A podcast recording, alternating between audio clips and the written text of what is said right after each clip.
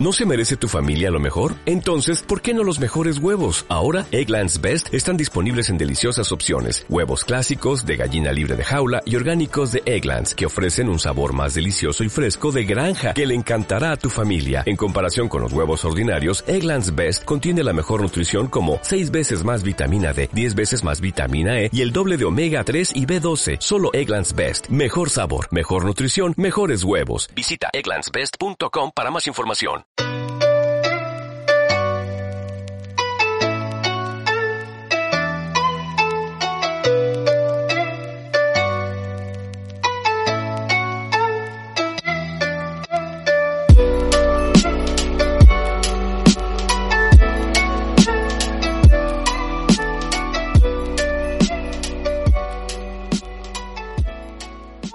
Muy buenas, Tomodachis, Mamonacus. ¿Qué tal? Bienvenidos. Yo soy Brody y estáis eh, escuchando un nuevo extra en el que vamos a hablar de comida japonesa. Yo creo que os va, os va a entrar hambre. Ya me está entrando a mí, que estoy viendo por aquí las fotos de los platos que, que vamos a hablar. Y para ello estamos con Albert Masat de Kukiru, kukiru.com. ¿Qué tal, Albert? ¿Cómo estás?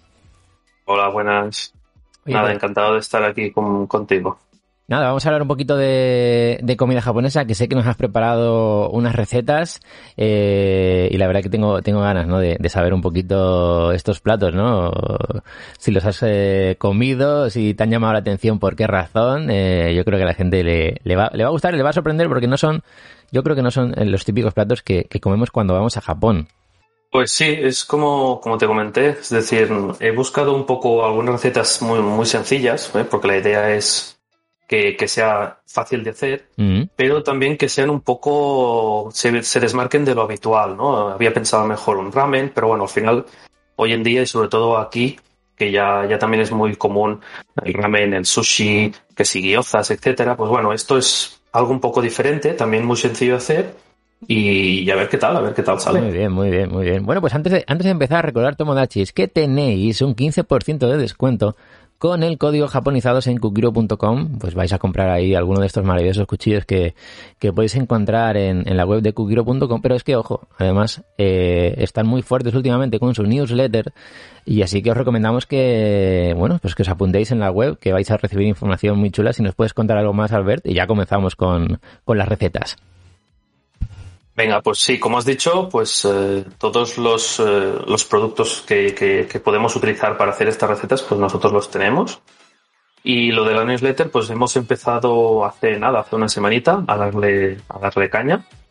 Y pues nada, que si entran a la página ya verán un pequeño banner donde podrán ver un poco la información y allí ya, si les interesa, pues que se suscriban, pues que, y que recibirán, pues, aparte de ofertas, pues eh, varias novedades. Perfecto, perfecto. Oye, pues eh, genial. Y además, si tienen alguna duda o alguna cosita que, que- que digan, oye, y esto, eh, yo quiero preparar este plato, eh, pero no me ha quedado claro qué tengo que comprar. Eso ya se contact- contactan con vosotros a través de redes sociales o a través de vuestra página y listo, ¿verdad? Exactamente, o sea, ya sea redes sociales o la página, hay un apartado que es contáctanos. Nosotros, como siempre decimos, estamos encantados de responder preguntas y, y, y todo lo que sea necesario. Perfecto. Bueno, pues eh, Albert, si te parece, eh, cuéntanos qué recetas has preparado. No sé si quieres ir desvelándolas una a una o nos cuentas un poquito de qué vamos a hablar y vamos, vamos con ello. Pues sí, no, no podemos. Al final, como te comenté, era. En vez de hacer una receta muy complicada o una receta un poco más, más densa, la idea era. Es eh, un pequeño menú, ¿vale? Ah, muy en el bien. que eh, sí es como un bueno un menú en el que podríamos encontrar pues platos que están dentro de lo podrían también ser del típico de la cocina sobre todo lo que son las materias primas pero hechos de una forma un poco diferentes. Eh, además son recetas muy sencillas la, la mayoría son 15-20 minutos de elaboración como mucho. Eh, y bueno hemos, hemos pensado un poco un primer plato un acompañamiento y, y un postre Ole, muy bien, muy bien. Ese postre, quiero, quiero saber mucho sobre ese postre. Ese postre, sí, ese postre sí que es, es, es algo un poco más, sí que es bastante más difícil de encontrar. Yo como mismo a, a restaurantes de por aquí no, no lo he encontrado, porque es un poco diferente a lo que estamos acostumbrados como mínimo. Muy bien. Cuando digo aquí me refiero evidentemente a, a la zona de la península y tal. Perfecto. Vale, pues que, cuéntanos cuál sería el, el primer plato y, y por qué has elegido este primer plato. A ver, o sea, nuestra idea era eh, representar un poco cómo es la comida eh, tradicional japonesa. Es decir, aquí, evidentemente, pues cada, cada, cada gastronomía tiene su cultura. Y en el caso de, de, de Japón, pues, eh, por ejemplo, tienen, le dan mucha importancia a, a lo que es el pescado. Evidentemente, pues, son una isla, están rodeados de mar. Y también a, a todo lo que son productos de agricultura. También yo quiero hacer aquí un pequeño inciso y es que yo soy muy poco carnívoro. No me gusta casi nada la carne. Entonces, por eso también he, he- he pensado si algún producto que sí que es pescado, porque el pescado sí que me encanta. Y también, pues, todo lo que son verduras, hortalizas también. Entonces, pues, siempre a veces tiro más porque es lo que más conozco y también estoy más acostumbrado a, a cocinar. Muy bien, muy bien. Vale, entonces, eh, tenemos un primer, lo que sería como el, el primer plato, que sería el plato principal, es un salmón teriyaki. Salmón teriyaki. Muy bien. Oye, Exactamente. Que es un plato que, que puede estar en el, no en el día a día, pero que es un plato habitual de, de las casas japonesas, ¿no? Yo creo que, que, que hay en los típicos supermercados que encontramos eh, por allí, por, por Japón. No sé si, Albert, has estado en algún, alguna vez en Japón estos supermercados grandes de, de barrio, que no es un combini, que puedes encontrar una Sí. cantidad enorme de, de pescados, de bandejas de, de salmón, de atún. Y, y yo creo que este puede ser un plato casi tradicional, ¿no? De, de las familias japonesas. A ver, yo por, por desgracia he estado solo una vez. Eh, digo por eso, porque a mí me encantaría eh, Sí. y, y poder ir, bueno, creo como a todos, ¿no? Volverás. Cuando, cuando escuchamos, sí, hombre, la idea es volver Sí, sí. a la medida que podamos. Y sí que estuvimos cuando, bueno, yo fui con mi pareja y sí que estuvimos en, en algún restaurante de barrio. De hecho, cuando, cuando estuvimos en Tokio, Mm. eh, nos cogimos como una pequeña habitación en una de estas, bueno, es como, era como un apartamento de estos donde conviven di- diferentes personas Ajá. y justo al lado había pues el típico, no sería tan un supermercado, pero había como la zona de mercado típica que abrían por mañanas, mediodías y a la tarde estaba cerrado porque era Ah. mucho de zona residencial. Y evidentemente, bueno, pues el pescado, ah, tenías todo tipo de pescados, eh, Claro. de, todos de muy buen, de, de calidad muy buena y, y es que todo lo hacían al momento allí, allí, allí delante, ¿no? Que esto siempre es lo que yo siempre cuando hago una receta y cuando a veces hemos hecho alguna en nuestro, en nuestro blog, siempre remarcamos, a mí me gusta mu- que lo mejor siempre es comprar un producto que sea local. Evidentemente, si, si es de allí, no, no, no podemos comprar un producto eh, que sea local de aquí si no se puede encontrar. Claro. Pero lo que me refiero es que sea producto también de proximidad. Yo creo que eso Vale, es lo bueno, eso- ¿no? De cuando estás de viaje en algún sitio, si tienes esa oportunidad Claro. de probar el producto fresco, el, el buen producto, ¿no? De, de, un supermercado, de una frutería, de una verd- verdulería, ¿no? De, de esa zona, vas a probar el, el verdadero Japón. En este caso sí, el verdadero sabor de Japón, ¿no? Quería decir. Sí, sí, sí. Exactamente. De hecho, me acuerdo un, un micro podcast que hicisteis, creo que de la temporada pasada, que hablabais de. Ahora no me sale la palabra, pero cuando decías como la especialidad del chef. Sí, sí, sí, sí, sí, sí. Pues esto, esto yo me, me quedé con, o sea, no me acuerdo la palabra, pero ya me quedé que cuando vaya, cuando vuelva, tengo que esta palabra grabármela en fuego y ir a diferentes sitios y decir, venga, preséntame esto. Dame, dame, dame tu cosa Exactamente. Porque además ellos, ellos, y a- a- son- no solo en Japón, al final a cualquier, a cualquier sitio del mundo, eh, eh, la persona que es del- de, la zona te sabrá sacar todo el partido eh, y porque estará más acostumbrada también a, a cocinar y a tratar con esas materias primas.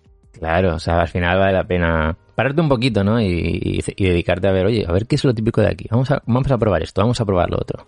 Y si te dejas asesorar Exacto. ¿no? por, por alguien especializado, pues oye, la experiencia va a ser Exactamente. brutal. Muy bien, pues vamos con este salmón al teriyaki. Venga, vamos, si quieres, ah, hago un poco una presentación de, la presentación de los ingredientes. ¿de acuerdo? Así más o menos están, están pensados para unas cuatro personas. Vale. ¿Vale? Entonces, como bueno, ya el nombre ya lo indica, es un plato muy sencillo. Lo que necesitamos primero son cuatro filetes de salmón. Es importante que sea la parte del filete porque es una, una parte que es la, bueno, la más, la más sabrosa también. Mm, Y lo importante es que tenga piel. ¿vale? Para, mí, para mí es un punto, un punto, un punto bastante. Hablemos de la piel. Hablemos de la piel. Hablemos de la piel. Venga, va. la piel hay que Es- dejarla, hay que dejarla, que se tueste. Para mí sí, yo siempre la dejo. Vale. Yo siempre la dejo. Y en mi caso por dos motivos. Y esto evidentemente lo digo sin ser un cocinero profesional. Primero porque la piel a mí me gusta mucho. Además, eh, tiene, tiene también, creo que es donde hay una gran parte de los nutrientes que tiene el pescado, pero también porque puedes poner el, la pieza, de, en este caso de salmón, eh, a fuego lento. Eso es. Y la piel hace como de barrera del calor y hace que no se tueste la parte que está directamente en contacto. Y sobre todo, en, en- esto es una cosa que ya diré después, pero los filetes, a veces si son muy, son muy anchos, puede pasar que tarde mucho, aunque lo hagas a fuego muy lento, puede tardar más de lo habitual Mm. hacerse sobre todo la parte del medio. Porque además yo soy, no soy carnívoro, pues que además a mí me gusta todo muy hecho. A mí el pescado, por ejemplo, el sashimi no me convence demasiado. Entonces, cuando a veces me hago filetes de salmón, si a veces son un poco, son un poco gruesos, pues No. tardan, tardan más Claro. tarda más. Entonces la piel hace, es una muy buena caso, pues considero que es una muy buena protección para que no se tueste tanto el pescado, sino se tueste la piel. Claro, o sea, Además, que la idea el- es que no, que no quede eh, seco, pero que no quede crudo. Exactamente. Sí, es el punto que me gusta a mí. Sí, sí, sí, sí. Claro. Que, que lo rompe, que se rompe, que no es que esté duro, ¿no? Al meter el tenedor, no es que digas, ostras, se me ha quedado esto durísimo. Que entra fácil, se, des- se deshilacha eh, el salmón y, y lo, lo ves que está cocido, que está hecho por dentro, que está perfecto. Sí, sí, sí. Exactamente, que después habrá quien, quien le guste que por dentro esté más crudo. Eso Claro. sí que ya va Ah, a la, al gusto de cada, al gusto de cada uno. Muy bien, muy bien. Pues como comentamos, el salmón tiene que ir con piel y siempre sacarlas todo lo que son escamas, que eso normalmente es- depende de donde lo compres, ya te viene sin, la- sin las escamas, e intentar sacar todas las espinas. ¿Vale? El salmón hay algunas partes que tiene más espinas. Esto después es más por la comodidad después del comer, básicamente. Y- Eh, pero bueno, Y una pregunta, ¿qué, qué opinas sobre comprar esas bandejas que ya vienen preparadas? ¿Que ya vienen troceado, viene todo listo? ¿O eres más de comprarlo tú el trozo que tú eliges y en casa te lo preparas, te quitas las espinas?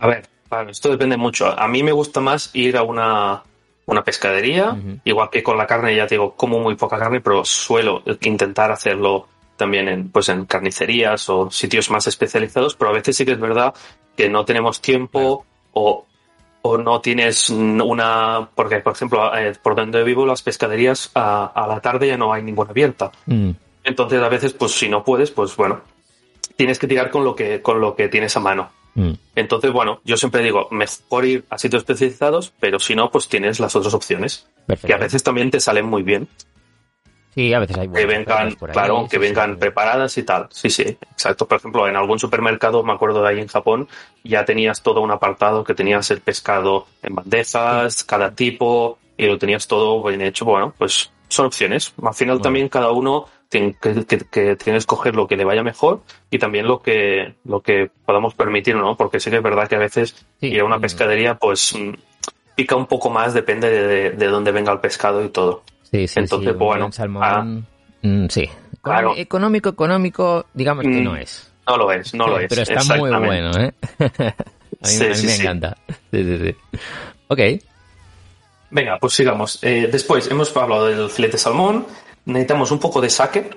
¿Vale? Esto hoy en día es lo que hemos comentado antes. eh, la mayoría de estos. Sí, estos, estos productos son muy fáciles de encontrar. No, no, no encontraremos alguna, o sea, algún condimento muy difícil que incluso hoy en día ya sería fácil. Pero un sake lo puedes encontrar casi en cualquier sitio. Sin problema, sí. Vale, pues un saque típico para cocinar no tiene que ser un saque de una calidad eh, extrema, pero al final para cocinar, de hecho, ya habían un saque normal, ¿eh? algo Sí. normal. Uno baratito, que no hace falta... claro, claro. Exactamente, sí, exactamente. Después una, una cucharadita de limón, un poco de sal, un poco de ajo, jengibre. Yo esto sí también siempre jengibre, si puede ser jengibre natural, mejor. ¿vale? Porque tiene, bueno, tiene el sabor está, eh, bueno, el sabor es más, más original, eh, etcétera. Además, eh, he visto en algún que otro, bueno, lugar, puede ser un supermercado tipo mercado, mercado central, que tenemos aquí en Valencia y, y otros tipos de, de mercados, que venden el, el trozo entero para que tú lo vayas rascando. Y de hecho, aquí, por ejemplo, por donde vivo también, han, sobre todo sitios donde tienen eh, frutos secos, ahora es muy habitual ya encontrar allí. Sí, Evidentemente sí, sí, en los sí. supermercados también, ¿eh? Pero, pero es bastante habitual porque, por ejemplo, también para hacerse ah, algún, algún té, Y yo a veces, no soy muy de té, pero a veces te, lo típico te duele el cuello, haces un té, cortas un poco del, del jengibre, lo dejas en el té y, y, se nota, se nota el ah, sabor. en, tienes que cortar poco, poco trozo, ¿eh? porque, tampoco, claro, el, jengibre es muy fuerte. Por eso, por ejemplo, son 20 gramos de jengibre aquí.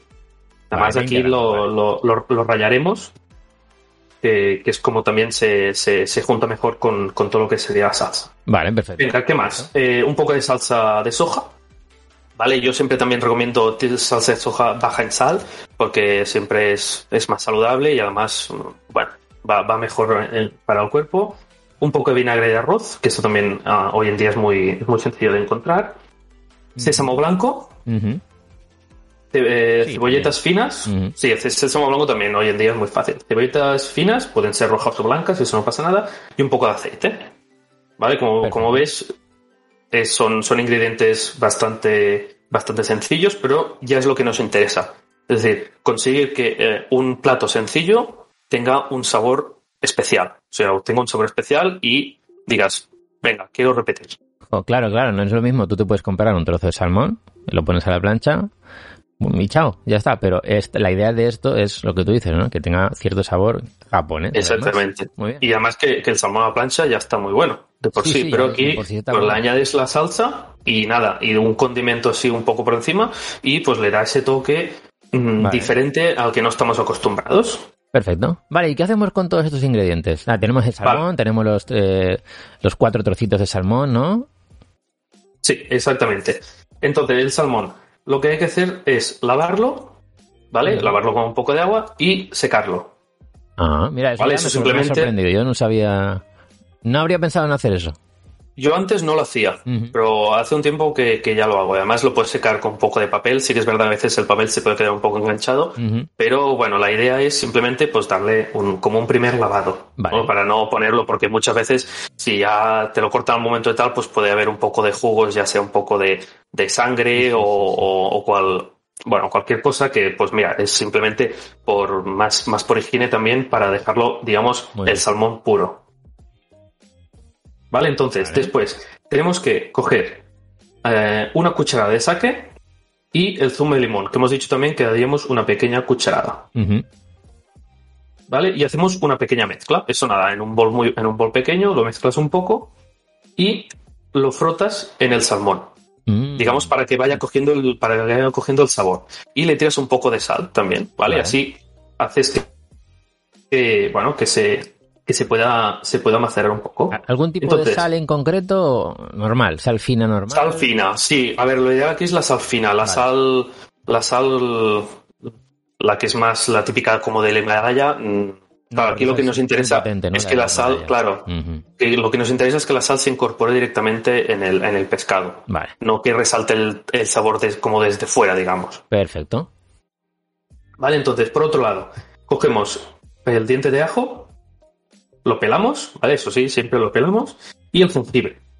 Vale. Y el jengibre, aquí puedes pelarlo o no. Yo normalmente lo pelo, ¿vale? Es, eh, lo tienes que pelar un poquillo porque la piel de fuera pues es un poco más dura, es un poco más... Bueno, tiene un sabor un poco, un poco distinto. Y lo rayamos todo. Vale. Vale, por ejemplo, el, el, es, de rayar en, sí es más fácil. De hecho, puedes hacerlo desde el cuchillo o hay utensilios. El jengibre eh, y aquí sí que hago un poco de propaganda, eh, tenemos un pequeño, tenemos un pequeño, bueno, es como un pequeño plato que tiene una rugosidad que es eh, de origen de fabricación japonesa y que está ya pensado para rayar el jengibre. Me encanta, me encanta ese, utensilio. O sea, yo desde que lo vi en Japón por primera vez a, un japonés como, como rayaba el jengibre, digo esto. Sí. mola mucho. Y de hecho, este es una copia del que a veces te pueden. Yo ahora hay un restaurante por donde vivo que que tienen producto japonés mm, que lo exportan, o sea, lo, se lo traen de, ah. Japón directamente. Y ahora, desde hace un tiempo, el wasabi lo que hacen es, tienen ah, la tabla de madera con la piel de tiburón. o sea, hacen directamente con, con, digamos, lo que sería el utensilio clásico, clásico y tradicional japonés. Y cuando me lo, me lo enseñaron me, me, quedé flipando porque no lo había visto nunca. Y dije, hostia, esto... como granulado. claro, digo, esto es, esto es chulo. Pues esto es más o menos parecido, lo que pasa es que este utensilio es de cerámica, eh, pero además está pensado justo para el jengibre, que es más duro. El jengibre es. más, es un poco, es un poco más duro. Qué bueno. ¿Vale? Y pues esto, esta mezcla del ajo y el jengibre, que lo hemos rallado muy fino, lo mezclamos con la salsa de soja. Vale. ¿Cuánta cantidad Vale, era salsa de, de hoja- de jengibre? De jengibre, unos 20 gramos. Ah, vale, vale. Aquí también va, va depende de, de lo que de lo que le guste cada uno, ¿eh? 20 gramos, puedes poner un poco más, bueno, un poco más, un poco menos, pero bueno, yo siempre tiraría intentar un poco menos porque es lo que hemos dicho, el jengibre es bastante fuerte el sabor y, y- y a lo mejor ponerle un poco más te puede llegar a estropear un poco el sabor de el sabor en general, ¿vale? Y salsa de soja unos 50 mililitros, más o menos. Nada, es, es poquito, simplemente es para, digamos, para que le, le dé el sabor, no es tanto para que haya una, para que tengamos una salsa o haya como caldo. ¿Vale? Entonces, a, a esa mezcla que hemos dicho de ajo, jengibre, salsa de soja, le añadimos dos cucharadas de sake y vinagre de arroz. Vale. ¿Vale? Vinagre de arroz, nada, también una cucharadita, porque eso también es para darle un poco un sabor muy sutil. ¿Vale? Y con eso es con lo que hacemos la salsa estilo teriyaki. Ah, con todo esto. Con todo esto es lo que la- hacemos no la, vamos- salsa ah, estilo teriyaki. No la vamos a comprar aparte, ya la tenemos hecha. Bueno, también, a ver, se puede comprar bien, aparte bien, no, no, también, pero me gusta. pero esta es otra forma. Sí, sí. Es otra forma. A ver, eh, el- la textura es diferente porque aquí queda más como. Queda más. em, no, es tan, no es tan salsa como la que puedes comprar, que es más espesa. Aquí, aquí queda como más líquida porque está mezclada con la salsa de soja, pero es una salsa diferente. Además es mucho más, más, más sana porque, no sé si os habéis fijado, pero cuando compras cualquier salsa japonesa, Sí. la mayoría que viene en pote, eh, más de la mitad es azúcar. Y Claro. una vez no sé cuál fue que vi que dije, dije, hombre, aquí hay más azúcar que nada. Entonces, de, de esta forma habrá el azúcar natural que puede haber en todos los ingredientes, pero aparte de esto, pues no, Está muy bien. no hay más. Exacto, no hay azúcar añadido, digamos. Claro, salsa teriyaki casera, tomodachis. Oye, pues Albertina, tengo un dato, sí, muy breve, sobre cómo mm, nace ¿no? el, el- la salsa teriyaki eh, en Japón. Y bueno, eh, se dice que esta técnica mm, surgió alrededor del siglo XVII y era como una técnica de cocción para preparar alimentos a, la parrilla en aquella época, ¿no? Y también se dice que eh, se originó en Hawái con la llegada de los primeros inmigrantes japoneses eh, en aquella zona. Y bueno, pues eh, empezaron a idear ¿no? diversas formas de marinar eh, productos locales, como por ejemplo el jugo de piña, la salsa de, soja, y es lo que al final, con una serie de evoluciones, acabó siendo la salsa teriyaki que conocemos hoy en día. Curioso, ¿eh?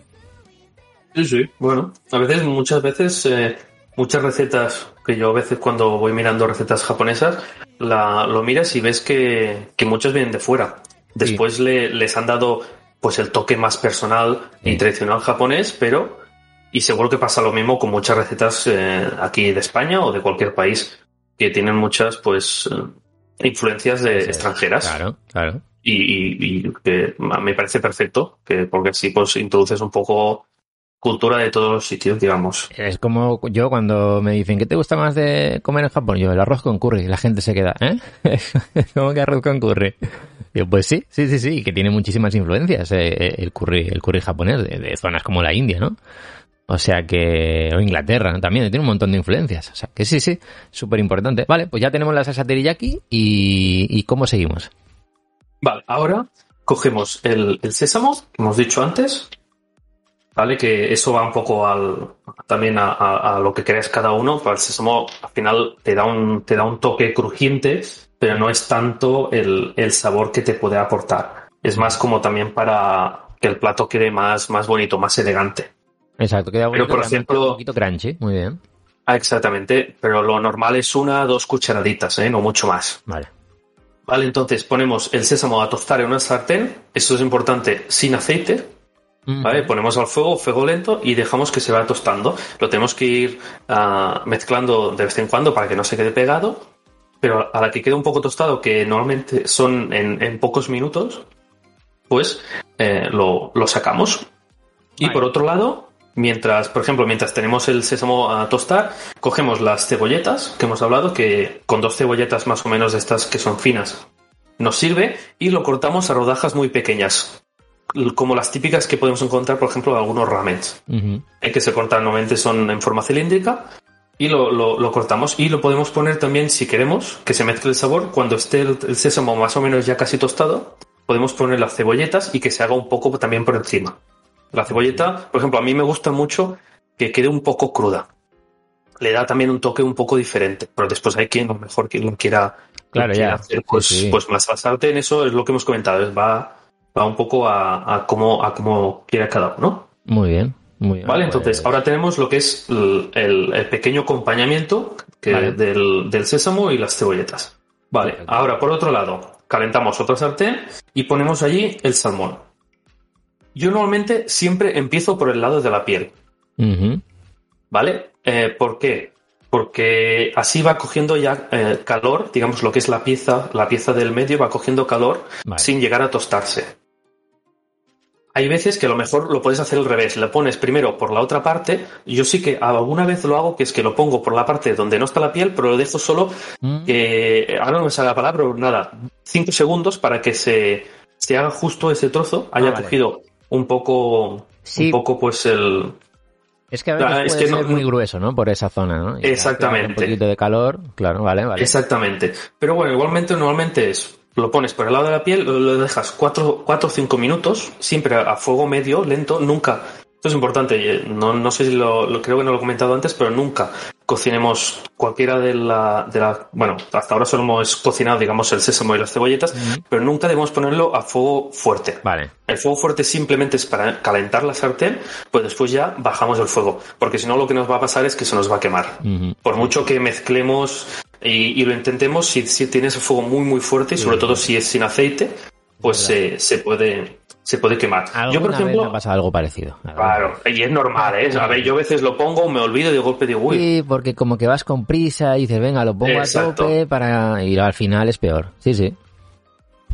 Claro, también un, un, una recomendación que yo hago para hacer estos platos es con calma. Tiene que ser un día, es decir, si claro. es un día entre semana que tienes una hora para hacerlo, a lo mejor no es el momento, que a lo mejor sí, pero no suele ser el momento. Sí, es como La algo más de disfrutar. Exactamente. Mm. Tienes que disfrutar del proceso, después disfrutas de la comida. Al final es, es, bueno, tomárselo un poco con tranquilidad. Claro, claro. Sí, sí, sí, sí. Sí, que no es un plato que te vas a trabajar, que te vas corriendo y dices, ay, me apetece salmón. hombre, cógete un poquito más de tiempo. Exacto. Eh, que, y luego cuando te lo comas, no comas en 10 minutos, en 5 minutos, que pasa mucho, ¿no? Que, que comemos con cierta ansia en este, en este mundo tan, tan rápido que queremos todo inmediato y la comida, si, no, si te gusta la comida, yo creo que está para disfrutarla. Muy bien. ¿Qué más cositas, Albert? Y después, otro consejo es que el, los, bueno, si sois habituales de cocinar salmón, es un pescado que es bastante grasiento. Entonces, mm. yo, cuando cocino el salmón, le tiro una o dos gotas de aceite, no más. Vale. Porque después, a la que se va cociendo, el, bueno, a la que se va, a la que se va haciendo, el propio salmón ya va sacando aceite. Sí, es verdad. De hecho, a veces saca tanto aceite que yo con una cuchara cojo un poco y lo, y lo tiro, porque entonces si no queda demasiado, sí. demasiado oleoso. Uh -huh. En este caso, pues también, también depende mucho de la sartén que utilicéis. Hay sartenes que pueden funcionar sin aceite o incluso con una sola gota y hay, hay sartenes que necesitan más, más sí, aceite. Eso también depende mucho de lo que, de la, la, sartén que tengáis y también de cómo estéis acostumbrados a cocinar. Claro, esa sartén vieja que usas para todo, para hacer hamburguesas y demás, igual no es la mejor, ¿no? Igual no es la mejor porque además muchas veces allí se te va a quedar pegada la piel. Eso es, eso es. Eso. Porque hemos dicho que primero dejamos estos 4 o 5 minutos por la parte de la piel, pero después le damos la vuelta. Eso es. Entonces, muchas veces si la sartén es vieja, por cualquier motivo, porque la sartén, pues oye, te ha durado 20 años y pues ya, ya está un poco en sus momentos más que a lo mejor no hay que hacer las cosas más delicadas, pero puedes hacerlo del día. Uh -huh. Pues en esa sartén a lo mejor sí que hay que tirarle un poco más de aceite. Eso es. Pero bueno. Muy bien. Eso ya cada uno, evidentemente, ya, ya tendrá que ver eh, cómo, cómo lo tiene. Entonces, le damos la vuelta al salmón y lo dejamos 2-3 minutos desde la otra parte. Uh -huh. Aquí, otro consejo, bueno, otro consejo, otro, otro, otra cosa que hago yo es que a mí me gusta que quede la, la parte externa, me gusta que quede un poco tostada. Vale, Entonces lo puedes dejar. Como sellada, vale, vale. Exactamente, mira, eso es lo que, un poco lo que decía antes que no vale. me salía para, un poco así. Mm. Entonces yo después lo que hago también es, le voy dando vuelta la, la, parte, digamos, lo que sería la parte de arriba, la de abajo y la de los lados, porque sí se tuesta por los dos lados. Vale. Que todo vale, pero bueno, igualmente. Final, claro, esto es, Exactamente. Sí. Todo esto es muy personal. Vale, perfecto. Entonces, tenemos ya también tenemos el pescado. Lo que hacemos ahora es coger la salsa teriyaki, que es la que hemos hecho antes, con el ajo, jengibre, con la salsa de soja, el sake, etcétera, ¿vale? Y la ponemos en una sartén. Y la tenemos que llevar al punto de ebullición. Vale. En este caso tiene que ser una sartén pequeña, ¿vale? Porque también todo lo que, todo lo que hemos dicho, en teoría, es para una sola pieza de, de- de salmón. Si quieres hacer para las cuatro piezas, pues lo multiplicas por cuatro. ¿Vale? Probablemente no, no, no lo hagas en una sartén muy grande, las típicas a lo mejor de 30 a 32 centímetros, porque a lo mejor, eh, el, el- digamos, la salsa se esparce demasiado Ya. y no coge tanto el sabor. Vale. Pero bueno, cogemos la salsa teriyaki, la ponemos a ebullición y una vez está en el momento de ebullición, ponemos el pescado durante 30 segundos más o menos. Vale. Simplemente para que coja el sabor final. Al final, el llevarlo a ebullición es para que caramelice la salsa, ¿no? Exactamente, caramelice un poco y pues que, que también el salmón acabe de absorber ah, el, el sabor. Perfecto. Nada, 30 segundos, 45 como mucho y ya tenemos el plato hecho. Ahora solo tenemos que hacer la presentación. Muy bien. Cogemos un plato, Qué hambre. ponemos el salmón. Aquí ya cada uno mm, puede ver si lo que quieres comerlo ya está y no hace falta hacer mucha presentación, pero si no, eh, yo por ejemplo queda siempre mucho mejor con lo que es la parte de la piel en la parte de encima, ¿vale? Y la mezcla que hemos hecho del sésamo con las cebolletas, pues las, la pasamos por, bueno, se, la, se las polvoreamos, bueno, polvoreamos, se la, se la tiramos Sí, por encima sí. y nos queda pues mm, un- una pieza, como has dicho, muy, muy, muy sencilla, pero con un sabor que nos puede sorprender más allá de lo que podemos eh, pensar. Oye, pues eh, ya quiero hacer este plato. No, no me esperaba esto y me parece que es muy jugoso, como muy además con un toque dulce con la salsa casera de teriyaki. Increíble. Olin. Además, no sé si lo hemos comentado al principio, pero más o menos son unos 20 minutos este plato. Sí, que igual parece que estás escuchando el podcast y dices, ostras, igual son muchos pasos. No, no. Al final es tener los, digamos, los ingredientes, todo listo, y lo tienes en 20 minutos. Genial. Oye, muy bien. Exactamente. Me gusta, me gusta. Pues este sería como el, el plato principal, El principal. el que hemos, el que hemos comentado, pues el pescado, donde tienes las proteínas, etcétera. Eh, eso después lo podemos acompañar. ¿eh? En este caso nosotros hemos escogido como otro plato que puede servir tanto de acompañamiento como también a veces puede servir como un primer plato para, para como, como lo que aquí podríamos eh, la típica ensalada que puedes comer antes a lo mejor de hacerte la carne del pescado Vale. y son espinacas o hitashi. Mm, Vale, esto, por ejemplo, como he dicho antes, yo soy muy. eh, no me considero vegetariano, pero como no me gusta casi la carne, yo tiendo mucho a comer muchas verduras, legumbres.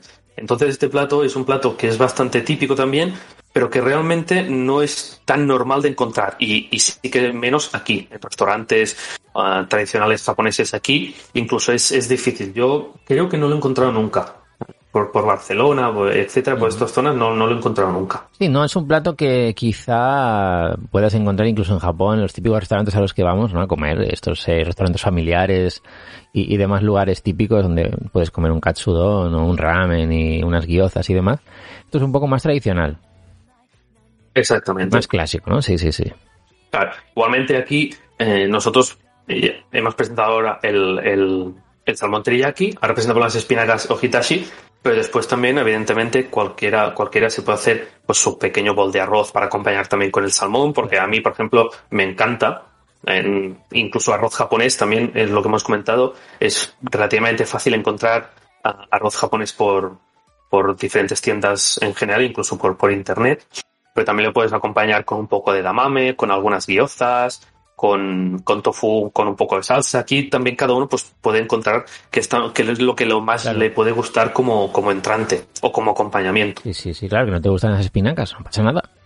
Exactamente. De hecho, hace, hace un mes más o menos eh, pusimos un post de cómo hacer arroz japonés un poco de la forma tradicional, entre comillas. Ah, vale. Eh, entendiendo que la forma tradicional pues eh, es muy complicada, porque necesitas diferentes, eh, difer- bueno, necesitas diferentes utensilios que a lo mejor sí que son más complicados, pero que tenemos como la versión hacerlo con arrocera, que es más o menos sencilla, y la versión hacerlo un poco diferente. Por si alguien se quiere pasar, pues allí está un poco explicado. Y igualmente como, como esta, pues ah, eh, hay recetas por todos lados de cómo preparar arroz. Pero bueno, va- vamos al- a las espinacas. Vamos con las espinacas. Esto también es un, es un plato muy sencillo de hacer. Este es aún menos tiempo que el, que el, que el salmón. Con unos 10 minutos aproximadamente ya lo tienes hecho. ¿De acuerdo? Y mm, veamos un poco cuáles son los ingredientes. Eh, necesitamos un poco de aceite, una cucharadita, unos 200 miligramos de. unos 200 gramos, perdón, de, de espinacas. En este caso, eh, yo mm, aconsejo yo le llamo brotes, los, los, como brotes de espinacas, pero no sé si por otros lados se llaman espinacas jóvenes, he leído o algo así. Te quería preguntar es decir, eso, sí, sí. Es decir, no coger la espinaca grande, que también se puede hacer, pero queda mejor con los brotes de espinaca. Claro, es que yo le llamo así, los brotes de espinaca, que serían, sí, son como pequeñas hojas, que al mm. final es como la, espinaca antes de que, de que crezca. ¿Sabes esos eh, paquetes congelados de espinacas? Eso no, lo recomiendo. Eso no, ni de lejos. Eh, aquí sí que, claro, ¿eh? si antes, sí, sí, sí. Si antes hablamos con el salmón, que es importante que sea eh, que te pescadería, pero que también puedes coger alguno que te vengan en pack, yo aquí sí que, si lo tienes que hacer con las típicas espinaca congelada, aunque sea de, del. No va a quedar igual. Del, no, es igual. O sea, aunque sea una espinaca congelada, eco, aquí lo importante es que sea fresca. Eso es. Da igual, da igual si ahora lo compras en un supermercado, si lo compras en la frutería. Pero lo importante en este plato es que sea fresco. Justamente la idea de, estos platos y que son tradicionales eh, de la tradición, de la tradición cultural gastronómica japonesa, es que la materia prima sea fresca. En algunos sí que puedes variar un poco y decir, bueno, puedo tirar con una que no es fresca del todo, pero en esta es que si no, incluso visualmente no queda igual. Claro, esa ahí es la, importancia de, cómo tratar el producto, de elegir el producto, de comer eh, un producto fresco, ¿no? Eh, me recuerda un poquito a la, entrevista que, que, le hice a, Toshi, de Toshi Restaurant. Pues es un poco la idea, ¿no? De, ese tipo de comida, de ese tipo de platos, de disfrutar de, un, buen producto, que es muy importante y a veces se nos olvida, ¿eh? Porque, claro. Sí, sí, sí, totalmente. Y en las espinacas, justo creo que lo has dicho tú muy bien, que yo, por ejemplo, mm, como espinacas de vez en cuando. Y cuando era pequeño me acuerdo compraba las típicas congeladas, que mi, madre pues no tenía tiempo y compraba esas. Y cuando probé las que vienen también en bolsa, que las compras en un supermercado, pero son más, más frescas, dije, es que no tiene punto de comparación. ¿Esto es lo mismo? Claro, y, de hecho, mm, al principio no me gustaban y, ahora tampoco las como cada día, pero una o dos veces a la semana, tranquilamente, incluso a veces crudas. Los brotes estos pequeños yo los, los como crudos a veces con, la, con una ensalada y, quedan, quedan muy bien. Sí, sí, sí, sí. Qué bueno. Vale, pues tenemos la ensalada, la ensalada no, la ensalada, las espinacas frescas, ¿vale? Muy bien. Sí. Venga, ¿qué más? Una cucharadita de sésamo, también como hemos dicho antes, aquí en este caso también se vea sobre todo para, la decoración y para darle un toque un poco diferente, un poco de sal. Y aquí necesitamos 6 cucharadas de dashi. El dashi no sé si tú no sé si tú sabes lo que es.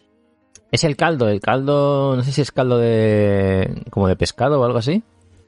Sí, a ver, yo tampoco soy un experto. ¿eh? por ejemplo, yo en mi caso el dashi sí que lo compro hecho. Pero también puedes encontrar recetas por internet para hacerlo tú en casa más o menos similar al que podrías, al que podrías encontrar.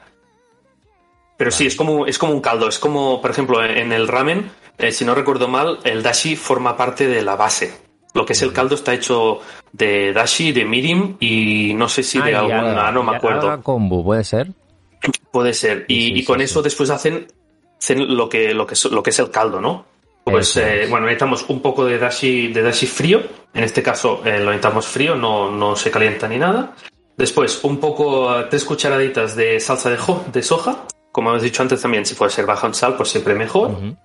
Y una cucharadita de mirin. Mirin es otro de estos productos que al mirin creo que lo, que hace más es eh, ensalzar el sabor. Le da un poco como de bueno, realza lo que son los sabores principales del plato. Un poco más, le, da un sabor un poco más umami, un poco más... Exactamente, sí, sí, la verdad es que sí. Muy bien. Y después un poco de aceite de sésamo. Mm. Esto sí que es un, puede ser un poco más difícil de encontrar, pero si no, bueno, si en algún caso no lo encuentras, pues mm, puedes usar aceite normal y ya está. Vale. Así, ah, yo creo que al final, yo creo que ya en toda España es fácil encontrar en supermercados estos asiáticos que, que todos conocemos o supermercados ya más enfocados en alimentación. Eh, yo aquí en Valencia, por ejemplo, hay uno que es enorme. cerca de la estación de, de tren y encuentras de todo. Eh, Yo creo que no se puede encontrar, se puede encontrar en los típicos centros de vuestras ciudades, eh, pues ahí seguro que vais a encontrar este tipo de ingredientes.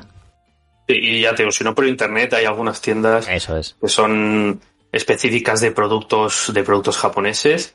Y incluso si no son japoneses, hay muchos que son productos asiáticos, que ya lo engloban un poco todo. Mm. Que sí, coreano, chino y etcétera, que es más o menos también lo que ahora Sí. está, empieza a estar de moda también todo lo que es comida coreana y tal. Perfecto. Vale, pues venga, ya tenemos lo que son los ingredientes. ¿eh? Como veis, también son ingredientes muy fáciles y muy sencillos de, de encontrar en general y que no, no son. No, no requieren elaboraciones muy complicadas. Entonces, eh, lo primero que vamos a hacer es ah, calentar el aceite en una sartén. ¿Vale? Lo que hemos dicho antes. En este caso sí que ponemos la cucharada de aceite y lo dejamos calentar pues a fuego, lo típico, a fuego medio más o menos, hasta que coja, hasta que coja bien, bien de temperatura. Mientras se está calentando, lo que tenemos que hacer es lavar las espinacas. Eso es lo que también decimos siempre. Eh, un producto fresco, después tienes que limpiarlo bien. sí. Porque justamente a veces dicen, oh, mira, este producto tiene tierra. Pues yo digo, mira, esto es que es fresco. Efectivamente, eh, de hecho, eh, yo siempre que como ensaladas en casa, cuando como una ensalada con lechuga que tengo que limpiar previamente, está mucho más buena que la que compras empaquetada. Supone que está fresca y limpia. Sí. Efectivamente, pero no es lo mismo. Pero lo- y a ver, que también después da pereza, ¿no? Porque a veces Sí, depende de que compres, lo tienes que lavar Y, y todo da más pereza. Pero Sí. mm, el sabor después lo vale. claro, ya hay también es lo que hemos- por ahí dices, "Ay, Claro. cha-". pero claro, es que todo viene de la tierra, es que es normal. Exactamente. Que después es lo que hemos dicho. Si no tienes tiempo, pues bueno, pues compras las de bolsa y no pasa nada. Ya está. No pasa nada, simplemente pues sí que variará un poco, pero en general el plato saldrá igual. Ujú. Congeladas no, eso sí, por favor, que No. eso mejor de momento que no.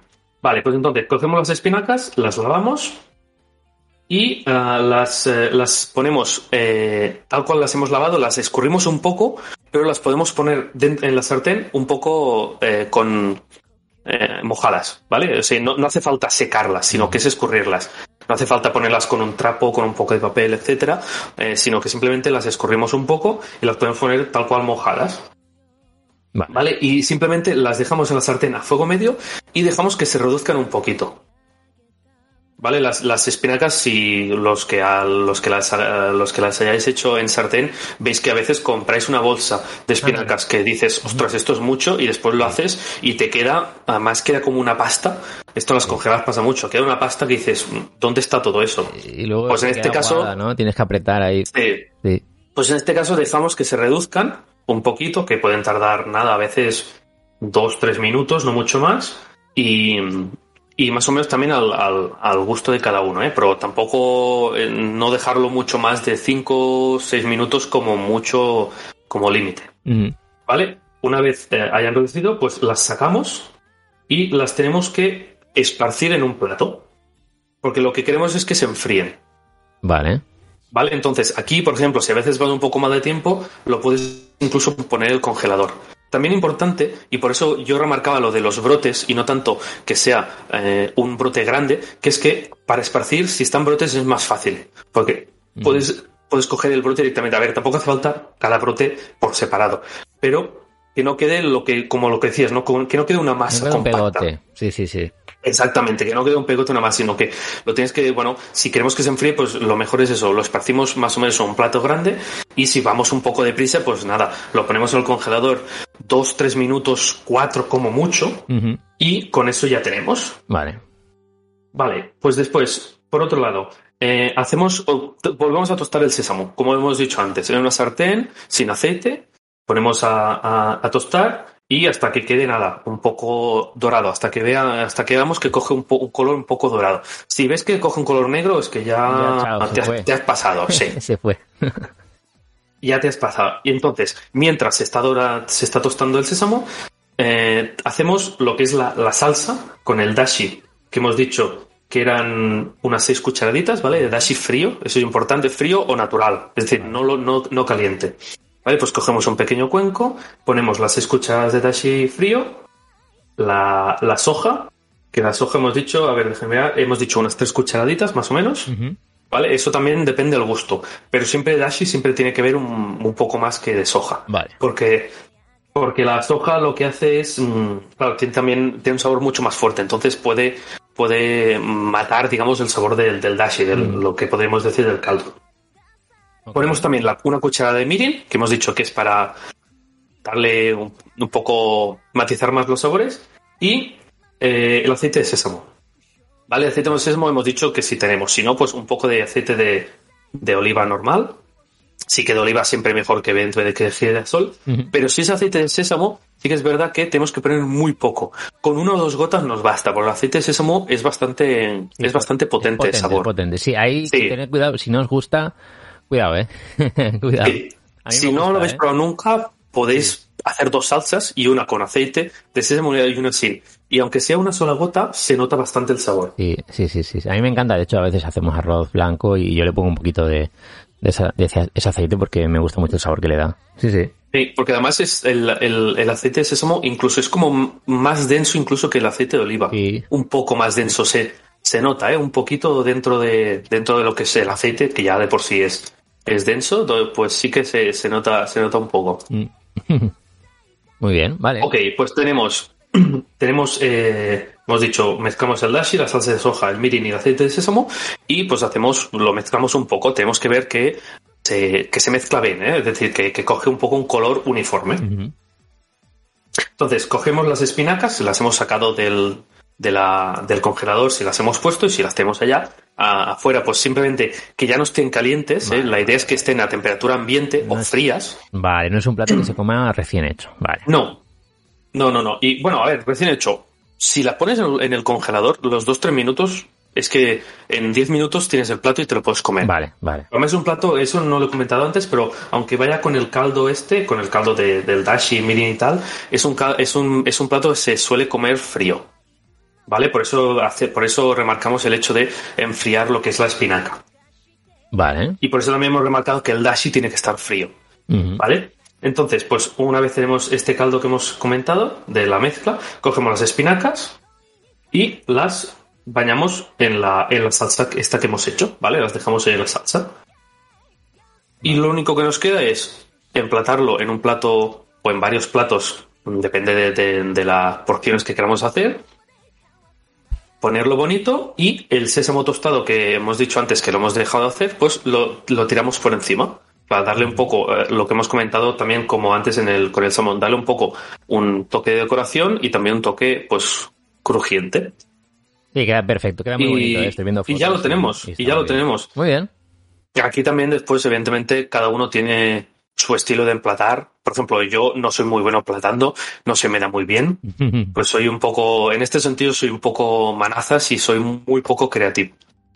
Pero bueno, pero al final cada uno tiene su estilo y, y- y lo puede probar. ¿Que te gusta emplatarlo bonito? Pues perfecto, que no.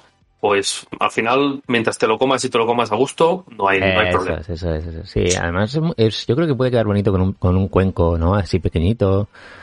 Queda bonito, Sí. queda bonito. Sí, sí, sí. Sí, sí, además si, si consigues algún cuenco con alguna forma un poco ah, diferente, ah, aquí como el caldo, tiene el caldo este con el, con el dashi, tiene un color como un marrón oscuro. Entonces queda muy bien en platos que son de color más claro. Platos blancos con algún tipo de, bueno, de, de un diseño sí que no sea muy oscuro, quedan, quedan bastante bien porque digamos que resalta el color Eso es. y lo hace más atractivo a la, a la vista. Qué guay, pues me parece, este plato me parece como perfecto, ¿no? De entrante, como para prepararte para luego el plato principal, este pedazo de salmón. O, o si no, como acompañamiento que, que comentaba. Sí, sí, muy bien, muy bien. Sí, esto lo estuve buscando también un poco, sí, un poco la historia de- del plato. Y sí que ponen que puedes desde comerlo como lo que aquí podríamos llamar una tapa, entre Una comillas. tapa. Sí, sí. Eh, porque, bueno, es un plato así fresco, es un plato que entra muy fácilmente. También sirve como acompañamiento, es decir, lo podríamos acompañar con el salmón al teriyaki, por ejemplo, o incluso lo podemos hacer pues como un primer plato, como si fuera una, una, una pequeña ensalada. Está bien, está bien, muy bien. Me gusta. Lo que no sé si existe una versión en caliente. Ah, Eso no pues, te lo sabría decir, porque lo estuve mirando así, pero creo que no es exactamente igual. Entonces, como la receta no es la misma, dije, bueno, yo lo, lo presento en frío, yo que es como frío más lo... es buena opción, ¿eh? Sí, sí. Sí, lo que pasa es que dice, ahora que se acerca el invierno, ¿no? Dices, te apetece algo un poco más, más caliente, pues seguro que hay alguna opción, segurísimo. Seguro, seguro, seguro. Perfecto. Oye, y ahora nos queda el postre, ¿no? Ahora nos queda el postre, exactamente. Muy bien, muy bien. A ver, aquí el postre eh, tenemos que ver, tenemos que tener en cuenta que en general en la tradición gastronómica japonesa no suele haber postre. Digamos después de comer. O no es lo habitual, entre comillas. ¿eh? Hoy en día es más fácil. Eh, pero no es algo que sea tampoco muy habitual decir, oye, pues como aquí sí, ¿no? Yo aquí si voy a hacer un menú en un restaurante, para mí es raro si no hay postre. Sí, sí. La otra cosa es que yo lo pida. Pues yo normalmente tampoco soy mucho de pedir, a no ser que se incluya en un menú, Mm. pero, pero estamos más acostumbrados. En cambio, en Japón es más raro. Lo que pasa es que, como comentamos, hoy en día, pues eh, digamos que está todo más, podemos decir, occiden- occidentalizado y también es más, es más sencillo. Sí. Pero bueno, desde los típicos postres que podemos, eh, que puedes encontrar como un daifuku, un mochi, ah, los pastelitos del Doraemon, el, el dorayaki, por ejemplo, estos son más típicos y estos incluso los encuentras. eh, la- no sé si la marca Boyicao tiene dorayakis, por ejemplo, Sí, eso, pero bueno. Sí, sí, sí. Sí, lo que pasa es que esto es más, yo siempre lo veo más por si eh, quieres eh, sacarte el gusanillo del momento y ya está. Claro. Entonces, habíamos pensado hacer mm, mm, algún postre con té verde de matcha, que es también el típico, ¿no? Pero dijimos, también es muy habitual, porque ahora si te vas de restaurante es muy, es muy habitual encontrar Sí. la típica tarta de queso con un toque de té verde, o el típico helado con té matcha, que también, ¿eh? También se pueden hacer, y de hecho hay, hay muchas recetas. Pero bueno, dijimos, vamos a mirar algo un poco diferente. Y en este caso hemos escogido las habas dulces. Habas dulces. Ojo, eh, tomadachis. Y además am, me gusta mucho el, este postre porque también simboliza, simboliza como la cultura japonesa. Es, cogen algo muy simple como unas habas Sí. y además ya veréis que esta receta es aún más fácil que la anterior. O sea, esta receta sí que son más, más, eh, son más o menos unos 20-25 minutos, pero porque simplemente las habas tienen que estar más rato cociéndose. Pero lo que es la preparación es súper sencilla. Vale. Pero de eso consiguen un plato con un sabor que no te esperas y, y que, y que y que no se te olvida. No es algo que digas, vale, no, es, no, no, es sorprende mucho. Qué bueno. Es que Y por eso hemos dicho, bueno, pues Me parece muy, muy diferente. ¿eh? Es algo. Y esto sí que es, es bastante. Yo, por ejemplo, cuando estuve en Japón, eh, no lo vi nunca. Tampoco, ya te digo, tampoco hicimos mucho Claro, turismo claro. de comer dulces, ¿eh? Sí. Máximo hicimos el típico, que sea un poco de. Ahora no me acuerdo si se llama el, el dango, que es como ujú, ese sí, palo con bueno. tres. Sí, sí. El dango, por ejemplo, y sí que algún mochi, alguna cosa así, pero las habas dulces no recuerdo haberlas visto en ningún sitio. El dango, el sabor del dango me encanta. No sé si será parecido el sabor de las habas dulces, pero mm, puede estar por ahí. Muy bien, vale. ¿Y cómo, Y- cómo- cómo preparamos esto? Vale, nada, una pequeña curiosidad de, de las habas. Mm, que esto, esto, si lo buscáis por internet, eh, eh, te lo pone, es que un, un significado también de la palabra judía, que es, que es mame, también es co- se puede, se puede como traducir como buena, buena salud. Y se ve, y se ve que es algo que es muy típico también por año nuevo.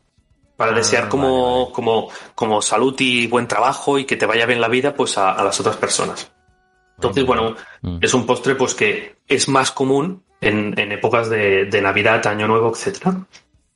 Perfecto, entonces- pues, oye, estamos cerquita, o sea que... Venga, exactamente. Este sí que ya es más, es más de temporada. Entonces, mira, necesitamos 8 habas secas por persona. Entonces aquí simplemente si son cuatro personas, pues lo multiplicas. Si son, o si te lo quieres comer todo tú, pues oye, te lo comes todo tú. Eso no hay ningún problema. Aquí, cada uno, Yo me lo lo goloso todo. que sea. todo, todo. Eso, pues mira, ya está. Pero bueno, lo, lo estándar son 8 habas secas por persona. Vale.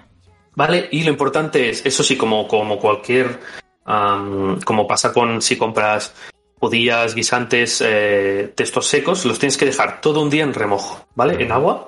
Vale. Eso yo me acuerdo cuando yo era muy pequeño, mi madre hacía lentejas y las dejaba el día antes, por la tarde ya las ponía en una olla, las ponía en agua y hasta la mañana siguiente estaban allí.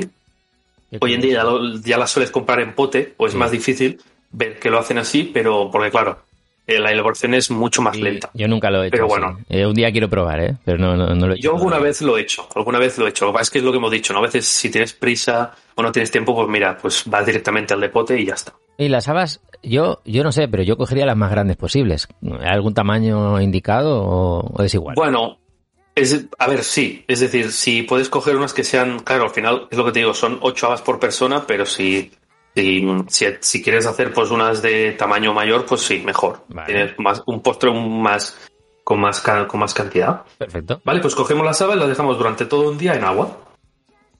Entonces, cuando ha pasado ese día, las ponemos a cocer durante una hora. Vale. ¿Vale? Pues lo ponemos en una, en una olla y lo dejamos, primero lo típico, hasta que el agua entre en ebullición y después lo dejamos en que esté en ebullición, pero eso yo también, por ejemplo, siempre lo comento, que hay muchas veces que cuando tú vas a poner a, a hervir algo, siempre dejas el fuego al máximo, Mm, pero no hace falta. Si quieres economizar, y más hoy en día con el precio de la luz y el precio del gas y todo, pues a veces, mientras el agua esté, eh, esté en ebullición, no hace falta tener el fuego máximo. Puedes reducir el fuego casi a la mitad y el agua seguirá estando en ebullición. Vale, vale, vale, vale. ¿Vale? Esto es un, nada, a ver, es un pequeño consejo entre comillas, ¿eh? Tampoco. Pero bueno, que te puede ayudar pues a ahorrar y también pues a, a economizar No, un es poco. importante, sí, sí, sí. Y en este sentido ya está, no hay que hacer nada más en el tema de las habas. Vale. Lo que pasa es que después le, le- sí que es verdad que hemos dicho es un pastel sencillo, pero si solo haces las habas sin más, pues digamos que a lo mejor queda un poco pobre, ¿no? Claro. Entonces lo que, lo que se puede hacer es o ponerle un poco de sirope o un poco de miel. Entonces, ¿cómo hacer el, el sirope tú mismo? ¿Vale? También es muy sencillo. Tienes que coger 60 gramos de azúcar moreno. Esto también hemos dicho que es para 8 habas, que es para una persona, ¿vale? Entonces, coges 60 gramos de azúcar moreno.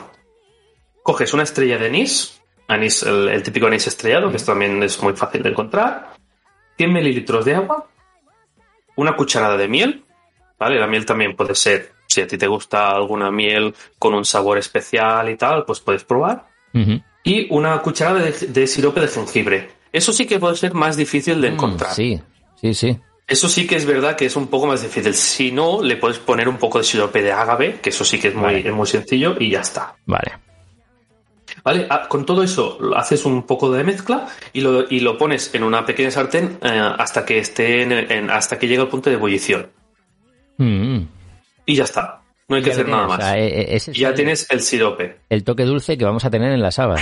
Exactamente. Entonces, ahora lo que tenemos que hacer es mezclarlo. Entonces, cogemos un plato, lo típico siempre pues coger un plato un poco más bonito, con algún diseño especial que nos guste. Pones las habas, y ya hemos dicho que son habas, no, no es ninguna, no es ningún plato muy, muy elaborado. Y pues simplemente le tiras por encima un poco, un poco de- del sirope. Aquí también va al sabor de cada uno. Lo importante es, sí que es verdad que eso no he dicho, pero una vez tenemos las habas cocidas, las tienes que dejar escurrir hasta que, hasta que Claro, se haya, digamos, quitado toda el agua. Muy bien. Sí, ¿Vale? Y claro, entonces, nada, una vez lo pones, después de aquí ya puedes poner un poco de, por ejemplo, azúcar gas, si quieres un poco azúcar gas al, al gusto. Ah, incluso he visto alguna vez que se puede poner un poco de, de lima, exprimes un poco de lima y lo, y lo pones por encima. Aquí también ya va a, a cómo quieras cada uno. Eso ya como quieras innovar, ¿no? Ya depende de... Exactamente, exactamente. sí. Oye, qué bueno. Y lo bueno es que este postre lo puedes incluso servir eh, con las habas calientes Mm, yo creo que caliente tiene que estar bueno, ¿eh? Sí. Sí, sí, sí. o frías. Eso sí que también va a, a como, a como cada uno como Claro. Le, tipo- le- le puede interesar. Tipo el brownie, ¿no? O el cula... el- Exactamente. El, el culán. Brownie, culán, sí, el culán, que en general se sirve caliente, pues sí. Pues más o menos tiene, esto sí que, y simplemente si lo quieres frío, pues simplemente lo tienes que dejar pasar un rato, no hace falta que lo pongas en la nevera ni nada, Mm. simplemente lo quitas del agua, lo dejas que se escurrido y en 10-15 minutos como mucho ya está a temperatura ambiente. Fíjate que yo, pues, habas, recu- cuando pienso en habas, pienso en tortilla de habas, habas con longanizas, ¿no? Con- con- y, y nunca se me había ocurrido un plato dulce, un plato de postre, y, y me parece que, que- que puede quedar genial, ¿eh? Sí, sí. Muy bien, muy bien. Y pues hasta aquí el menú. A partir de aquí, evidentemente, pues se puede, se pueden añadir platos de cada uno como, como quiera, lo que hemos dicho, acompañamientos diferentes, etcétera. Eh, pero más o menos lo que comentamos al principio, eh, lo interesante es que fueran eh, recetas sencillas, entre comillas, rápidas de hacer, porque sí que habéis visto que en general no requieren una elaboración. Las habas hemos dicho que son 25 minutos, que en realidad es una hora por solo, pero es una hora que está la haba en ebullición. Aparte de eso, lo que es preparar el sirope es un momento también, y pero que son muy resultones y que, y que lo típico, ¿no? Dices, no, mira, te invitas a alguien y dices, te voy a hacer cena japonesa. Y van a decir, ah, mira, me vas a hacer sushi. Hoy en día también te dicen, bueno, la Pokéball, que la Pokéball no es bien bien japonesa, pero bueno, te dicen que es una Pokéball. O incluso un ramen, que el ramen, ojo, lo difícil que es. Mi, mi pareja hizo uno el año pasado, que empezó a preparar lo que es el, el caldo, en lo que hemos dicho, el dashi, todo el dashi, el mini y todo, lo empezó a preparar tres días antes. y le salió, y le salió un ramen que te juro que a día de hoy fuera de Japón no he encontrado ningún ramen, pero tan bueno. Pero claro, ella se estuvo como sus 5 o 6 horas, que sí, con la carne, porque mira, yo te he dicho que no soy carnívoro, pero el ramen, si no lleva carne, que después no me la como, pero el caldo tiene que tener eh, un poco de carne, porque si no, no coge el, sabor. El sabor no va a ser el mismo, sí, sí. Pues todo eso, incluso hoy en día, es relativamente más fácil de que se lo puedas con, en, cocinar a unos amigos. En cambio, estos platos, aunque son también mm, materias primas muy típicas, tienen un toque un poco diferente. y eso pues es lo que, lo que queríamos. Eh, si queréis sorprender a vuestros amigos, yo creo que, les va a encantar. ¿eh? Dice, no, no, vente este fin de que te preparo unas cositas, un menú japonés. Exactamente. Qué bien, oye, pues eh, yo creo que ha estado genial, creo que le va a gustar mucho a, los Tomodachis Mamonacus eh, este, estas tres recetas, este, este menú japonés. Y, oye, que es que dejarnos en comentarios, ¿no? ¿Qué, os ha parecido? ¿Os ha gustado? ¿Queréis más contenido de este tipo? Eh, si no, traemos aquí a, Albert en más ocasiones y oye, y seguimos haciendo recetas, que, que creo que puede, puede estar muy guay esto. y evidentemente, si en los comentarios si alguien dice, oye, esto no lo has explicado bien o esto yo no lo hago así, claro. pues también para nosotros eh, nos encanta, hemos dicho antes, hablar con, hablar con, con nuestros clientes y en este caso pues con vosotros, uh, pero también nos gusta que nos digáis, oye, pues esto yo prefiero que sea así o yo esto no, no lo veo claro, porque también así pues nosotros tenemos la, la ventaja de poder mejorar y de poder pues eh, cambiar ¿no? y hacer las cosas pues correctamente. Muy bien, muy bien. También siempre siempre nos, nos, nos gusta y, y es, es interesante. Qué bueno. Oye, pues eh, Tomodachi pues que sepáis que para preparar todos estos platos, si queréis algún tipo de utensilio o algún cuchillo en concreto para, para cortar estos eh, vegetales y, estos productos de los que hemos estado hablando, de que está, ha estado contando Albert, pues lo podéis conseguir todo en, en y además sabéis que tenéis eh, un pedazo de descuento que es un 15% con el, con el cupón japonizados. Albert, no si quieres contar alguna cosita de la web, de Kukiru. Pues bueno, más o menos lo que has dicho. Eh, en general, cualquier, casi cualquier utensilio que puedas necesitar, a no ser que sea algo muy, muy específico, sobre todo de, dentro de la gastronomía japonesa, eh, lo, tenemos, podemos facilitar, incluso si lo único que queréis es información, nosotros no tenemos ningún problema de, pasar toda la información que, tengamos, de hecho nos gusta de poder, poder enseñar a, la, gente en sí pues eh, todos los productos, todo, todo lo que sabemos sobre ellos y, nada más, que bueno, pues espero que, que, haya gustado estas recetas y pues lo que has dicho, que si, si alguien quiere que se haga más, pues para nosotros encantados de poder repetir de vez en cuando. Y oye, a lo mejor si hacemos otra, otro podcast más adelante, pues podemos hacer algún sorteo. Eso ahora lo, lanzo así como, ¿eh? como idea. exclusiva. Ojo, ¿eh? Algún sorteo con alguno de nuestros productos. Mira, y, pues y quién sabe, oye. Eh, Tomates, eh, los que estáis escuchando este momento, es clave estar atentos a próximos contenidos similares porque puede venir un sorteo muy chulo, ¿eh? Atentos, atentos. Muy bien, a ver, oye, pues muchas gracias eh, por haber estado aquí en este, en este contenido gastronómico, que tengo un hambre ya que no te imaginas. Bueno, a ver, pues muchas gracias, cuídate mucho, seguimos en contacto y, y nada, vamos haciendo cositas. Perfecto, pues nada, gracias a vosotros y y que sigáis adelante con el podcast porque eh, es perfecto para las tardes que no tienes nada que hacer o que estás paseando, escuchar, porque además es como a veces lo decís, ¿no? Es la, la pequeña droga para, para poder para poder aguantar mientras no podemos mm, volver a viajar o, o, sea difícil como de momento es que es un poco complicado. Para poder lidiar con esto, es verdad, es verdad. exactamente, exactamente. Bueno, Albert, pues cuídate mucho. Muchas gracias por haber estado aquí con nosotros hoy.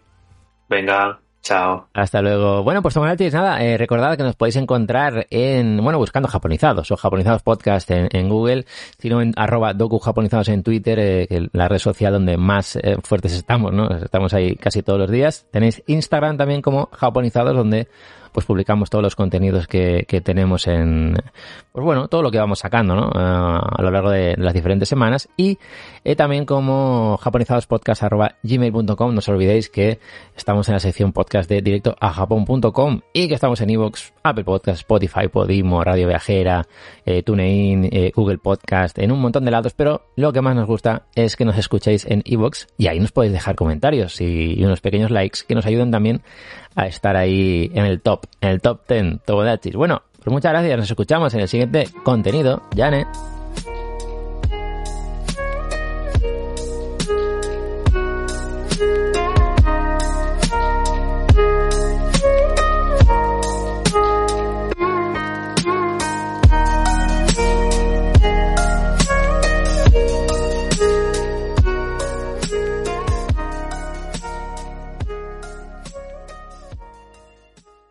When you drive a vehicle so reliable it's backed by a 10-year, 100,000-mile limited warranty, you stop thinking about what you can't do and start doing what you never thought possible. Visit your local Kia dealer today to see what you're capable of in a vehicle that inspires confidence around every corner.